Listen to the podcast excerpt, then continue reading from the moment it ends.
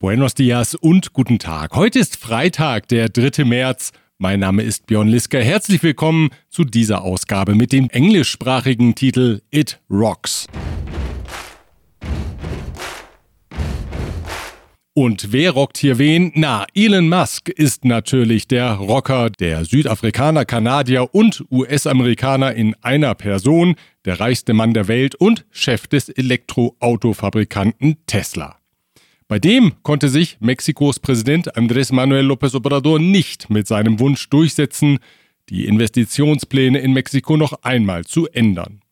Recht forsch hatte der Präsident ja in den vergangenen Wochen wiederholt den Standort Nuevo León für Teslas in Mexiko geplante neue Autofabrik ausgeschlossen. Dort nämlich, so der Präsident, mangele es an Wasser und deswegen möge das Unternehmen doch bitte einen anderen Standort in Erwägung ziehen, am besten im wirtschaftlich unterentwickelten Südosten des Landes mit seinen reichen Wasservorkommen. Zweimal sprach der Präsident in der vergangenen Woche mit Musk und wer sich da durchsetzte, ist klar. Se va a establecer la planta en Monterrey. Aber natürlich muss ein Politiker immer auch von eigenen Erfolgen berichten. Und so spricht López Obrador davon, dass er dem Tesla-Chef Zugeständnisse abgerungen hat. Con una serie de compromisos.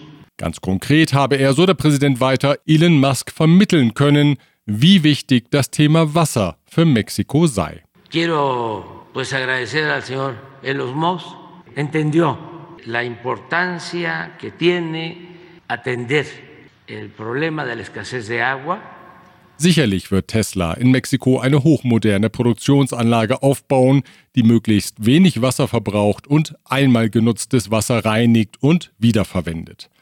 Eine Herzensangelegenheit ist das Thema Wasser gleichwohl nicht für Elon Musk. Wir erinnern uns an seine Reaktion bei der Einweihung des Werks in Grünheide in der Nähe von Berlin, wo Tesla die einzige Gigafactory in Europa betreibt. Als man ihn dort fragte, ob das Werk der Region nicht zu viel Wasser entziehe, antwortete Musk. No, this is completely wrong. It's like water everywhere here. Does this seem like a desert to you? That's ridiculous. It rains a lot. Da ist natürlich was dran. In Monterey ist das mit dem Regnen allerdings schon seltener der Fall, aber egal. Hauptsache, it rocks. Und wenn Musk kürzlich noch vergnügt rief, Deutschland rocks. Deutschland rocks. yeah. Dann wird er demnächst sicher rufen, Mexico rocks tambien. Und wir alle singen mit.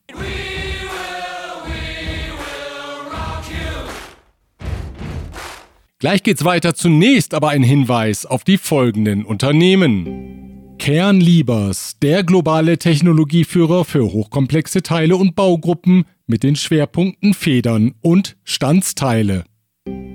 Evonik, ein weltweit führendes Unternehmen der Spezialchemie. Chloemecom, Technologien für die Automatisierung und die Energieverteilung in der industriellen Anwendung. Wir bleiben noch bei Tesla. Jenseits von Standortwahl und Wasserproblematik unterstreicht die Entscheidung für Mexiko natürlich, wie attraktiv das Land derzeit für Investoren ist. Wir hatten in diesem Podcast unter anderem über den Ausbau der Werke von Volkswagen und BMW berichtet und nun eben Tesla, das zunächst einmal 4,5 Milliarden US-Dollar investieren will. Das ist die größte Privatinvestition im aktuellen Sexenio. Besonders in der Automobilindustrie baut Mexiko seine Position weiter aus. Die Tesla-Fabrik soll für die Produktion von jährlich einer Million Autos ausgelegt sein. Vom Band laufen wird dort Medienberichten zufolge das Modell 2. Elon Musk, der ja immer irgendwie ein bisschen neben der Spur zu sein scheint, hat das beim Investors Day am Mittwoch gleich zweimal angekündigt. Einmal so. Probably the most significant announcement of the day is that uh, we're excited to announce that we're going to be building a, a gigafactory in Mexico. So. Und dann gleich nochmal so, jetzt sogar mit Ortsangabe. We're excited to announce that, that uh, the next uh, uh Tesla gigafactory will be in Mexico uh, near Monterrey. So, super excited about it. Nun haben es alle kapiert, doppelt hält eben besser, auch bei Tesla. Eine private Rieseninvestition also in die moderne E-Auto-Welt, während Mexikos Regierung eine staatliche Rieseninvestition in die veraltete Technik von gestern steckt, nämlich in die auf Kraftstoff ausgelegte Raffinerie in Dos Bocas. Ist das ein Widerspruch? Ich glaube nicht. Es zeigt lediglich, dass wir derzeit in einer Zeitenwende leben, um mal das große Wort von Olaf Scholz zu nutzen, eine Zeitenwende der Mobilität die aber natürlich nur langsam abläuft. Der Verbrennermotor wird in Ländern wie Mexiko sicher noch eine ganze Zeit lang laufen. Elektromobilität ist ja noch viel zu teuer und die Reichweite viel zu gering, um sie jenseits der urbanen Zentren zu einer reellen Alternative zu machen. Mexiko scheint mit Tesla-Werk und Raffinerie in dieser Zeitenwende also gut aufgestellt, nämlich in beide Richtungen. Und über die Raffinerie in Dos Bocas spreche ich jetzt mit Martin Toscano. Er ist Präsident des Spezialchemiekonzerns Evonik in Mexiko und hat die Raffinerie kürzlich besucht. Der Experte war, das kann man sagen, beeindruckt. Herr Toscano, Sie waren kürzlich in Tabasco und haben die Raffinerie Dos Bocas besucht. Schildern Sie doch einmal Ihre Eindrücke. Ja, sehr positive, sehr positive Eindrücke. Äh, vor allem äh, der, der Größe und die, der Standort, das ist etwas, was wir nie früher woanders wahrscheinlich gesehen haben. Wie groß und wie modern alles mit die allerletzte mögliche Technologien, die zur Verfügung stellen, gebaut wird.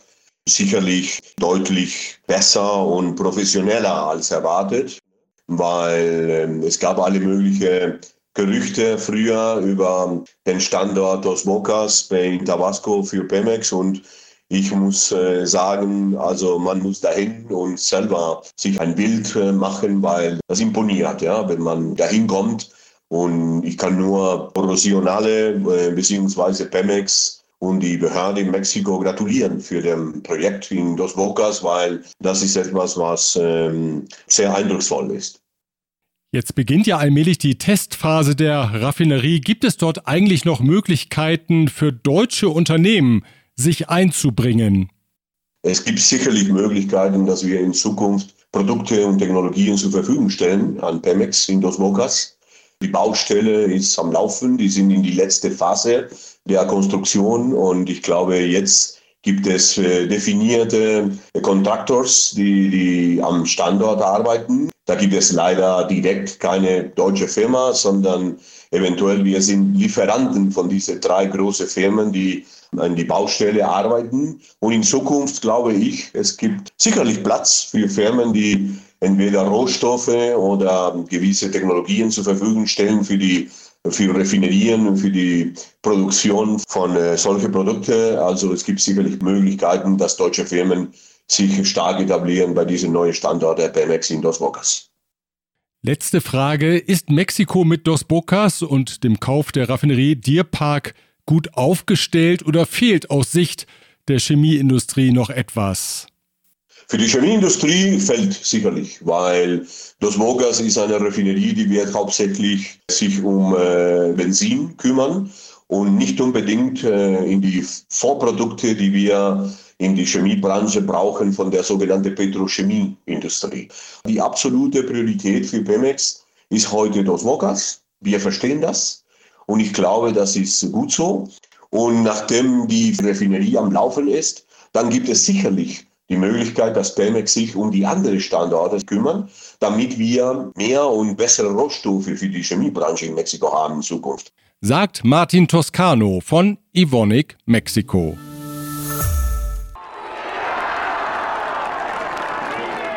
Regierungsgegner haben bei einer Großkundgebung zur Verteidigung des Wahlinstituts INE am vergangenen Sonntag den Zocalo der Hauptstadt gefüllt. Mindestens 100.000 Menschen kamen zusammen. Auch in anderen Städten wie Monterrey und Guadalajara gab es Demonstrationen gegen den Plan der Regierung, das INE finanziell und personell zu schwächen. Nachdem der Senat das Wahlgesetz, wie berichtet, verabschiedet hat, ruht die Hoffnung der Opposition nun auf dem obersten Gericht. Dessen ehemaliger Präsident José Ramón Cosillo sagte bei der Kundgebung auf dem Zocalo, er habe vollstes Vertrauen darauf, dass die Mehrheit der Richter das Gesetz für verfassungswidrig erklären wird. Queremos decirles a los señores y a las señoras ministras que confiamos en ellos en su talante democrático y en su capacidad de comprender la gravedad de las decisiones que tomarán para preservar la vida democrática del país. Neben Corsio sprach die frühere PRI-Abgeordnete und Journalistin Beatriz Pajes Yergo Rebollar. Mit ihr konnte man ein wenig abtauchen in das 20. Jahrhundert der PRI-Reden, aber jetzt mal ganz ehrlich, das war triste Hausmannskost ohne rhetorische Glanzlichter. Gibt es denn, fragt man sich, niemanden in der Opposition, der die Menschen mit einer Rede mitzureißen vermag? Der Mann im Nationalpalast, er war gar nicht zu Hause, aber er hätte durchaus beruhigt auf das Panorama blicken können, das sich dort vor seinem Fenster auftat. Groß berichtete übrigens auch die internationale Presse über die Kundgebung, unter anderem das Wall Street Journal, was Präsident López Obrador sichtlich wurmte. Er nutzte den Artikel als Angriff auf die US-Medien insgesamt, die ein Interesse daran hätten, die internationale Wirtschaftsmafia, was immer sich auch hinter diesem Begriff genau verbirgt, zu schützen. El periódico posiblemente más influyente en términos económicos y financieros en el mundo Wall Street Journal, ocho columnas y fotografía para la marcha de los corruptos, porque ese periódico y otros en Estados Unidos protegen a las mafias de poder económico en el mundo. Besorgte Stimmen gibt es nicht nur in den US-Medien, auch US-Außenminister Anthony Blinken sagte, die Regierung in Washington verfolge mit Sorge, wie Mexikos Regierung das Wahlinstitut beschneide und damit die mexikanische Demokratie stutze. Präsident López Obrador ließ das natürlich nicht so stehen und gab seine Einschätzung des demokratischen Status quo wieder. ¿Qué le digo con todo respeto al señor Blinken del Departamento de Estado? que hay más democracia actualmente en México que en Estados Unidos. Wie kommt er zu dieser Einschätzung? Auch das sagt er klipp und klar. Aquí gobierna el pueblo, allá gobierna la oligarquía.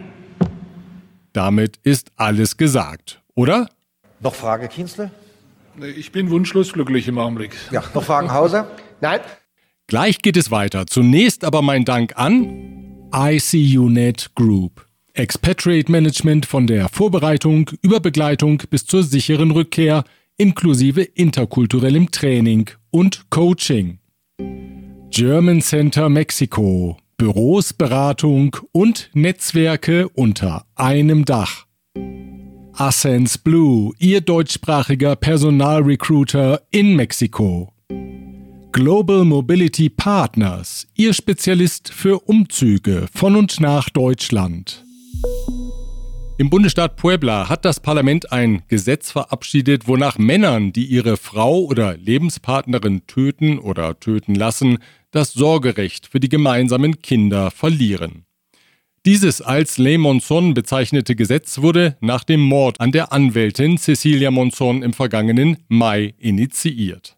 Als Auftraggeber des Mordes dringend tatverdächtig ist der frühere Ehemann und Ex-Politiker der Partei PRI, Javier López Zavala. Den Angehörigen von Cecilia Monson war es nach der Tat nicht gelungen, das Sorgerecht für den vierjährigen Sohn von Monson und López Zavala zu erhalten. Für den Sohn des Paares hat das Gesetz allerdings keine Folge, denn es gilt nicht rückwirkend. Er ist weiter in der Obhut seines tatverdächtigen Vaters. Es ist das erste Gesetz dieser Art in Mexiko und könnte von anderen Bundesstaaten übernommen werden. Am letzten Tag im Februar landete planmäßig das erste DHL-Frachtflugzeug auf dem neuen Hauptstadtflughafen Felipe Angeles. Das wurde gebührend gefeiert mit Wasserfontänen und der Militärkapelle.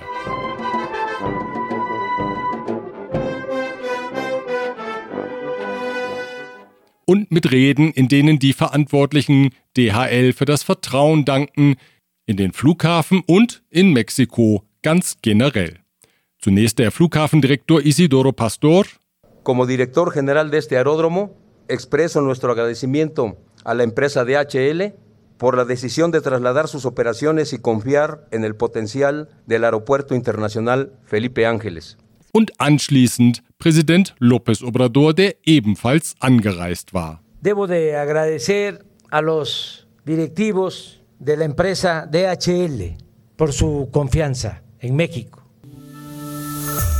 Erste Informationen gibt es zum Fahrplan des Tren Maya. Vielleicht möchten Sie das schon mal notieren. Kann ja sein, dass Sie zu den ersten Passagieren gehören wollen.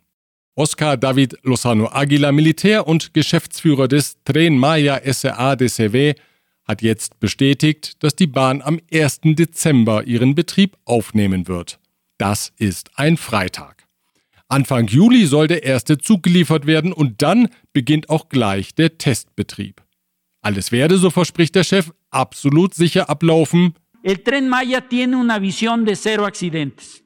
Los sistemas con los que cuenta van a garantizar de que el momento que haya una interrupción en la vía, ya sea por un tronco o una roca, lo detectamos desde el centro de control y automáticamente el tren se detiene. No hay posibilidad que se produzca un accidente. Und nicht nur sicher, sondern auch äußerst umweltverträglich soll der Betrieb funktionieren, so der General. Hoy por hoy en México, este es el combustible que utilizamos, que tiene 500 partes por millón de concentración de azufre. El tren Maya va a tener 10 partes por millón de concentración. Hay una diferencia enorme. ¿Y qué hace esto? Pues proteger o de alguna manera contribuir a mantener el medio ambiente en la región. Na, vielen Dank auch. Geatmet wird auch andernorts, möchte man da rufen. Wenn es technisch möglich ist, den Schwefelgehalt zu senken, warum dann nicht endlich landesweit? Aber weiter mit der Nachricht. Selbst über die Geschwindigkeit informierte der General. Todo esto nos va a permitir que nuestro tren se mueva a 160 kilómetros por hora para el transporte de pasajeros y 100 kilómetros por hora para el transporte de la carga. Gleich geht es weiter. Zunächst aber mein Dank an Rödel und Partner, Ihre maßgeschneiderte Wirtschaftskanzlei. Protection Dynamica, Ihr deutschsprachiger Versicherungsmakler mit internationaler Erfahrung, seit 67 Jahren vertrauensvoll an der Seite von Privat- und Firmenkunden. Von Wobesser Isiera, Ihre Anwaltskanzlei mit einem spezialisierten German Desk. Die UNESCO nimmt das Fotoarchiv des deutschstämmigen Fotografen Walter Reuter in das Register als Weltdokumentenerbe auf. Das Archiv Walter Reuters umfasst fast 100.000 größtenteils unveröffentlichte Negative sowie 12.000 Papierabzüge, vor allem mit Motiven aus Mexiko.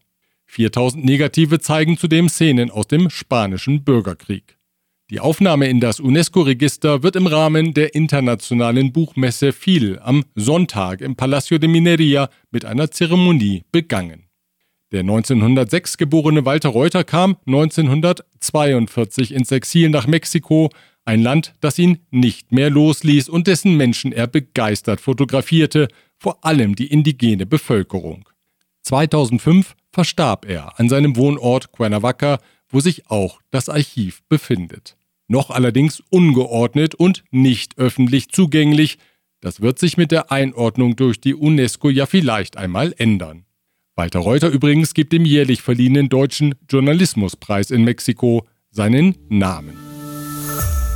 In Catemaco im Bundesstaat Veracruz ist derzeit der Teufel los. Und das ziemlich wortwörtlich. Catemaco ist bekanntlich der Ort für Hexerei und schwarze Magie in Mexiko. Hier am gleichnamigen Catemaco-See sind Hexerinnen und Hexer täglich als Dienstleister im Einsatz. Immer wieder sorgt das für Zwist mit der katholischen Kirche, die nichts von diesen Bräuchen hält. Gerade spitzt sich die Situation wieder zu, denn der Hexer oder Brujo Mayor Enrique Martin Berdon sammelt Spenden für einen Kirchenbau, und zwar für eine Kirche zu Ehren des Teufels. Den Kult um den heiligen Tod, den gibt es ja bereits in Mexiko, aber Kirchen für den Teufel, die wohl noch nicht. Verrible, verrible. Genau. Wir hören uns wieder am nächsten Freitag, wenn Sie mögen. Bis dahin.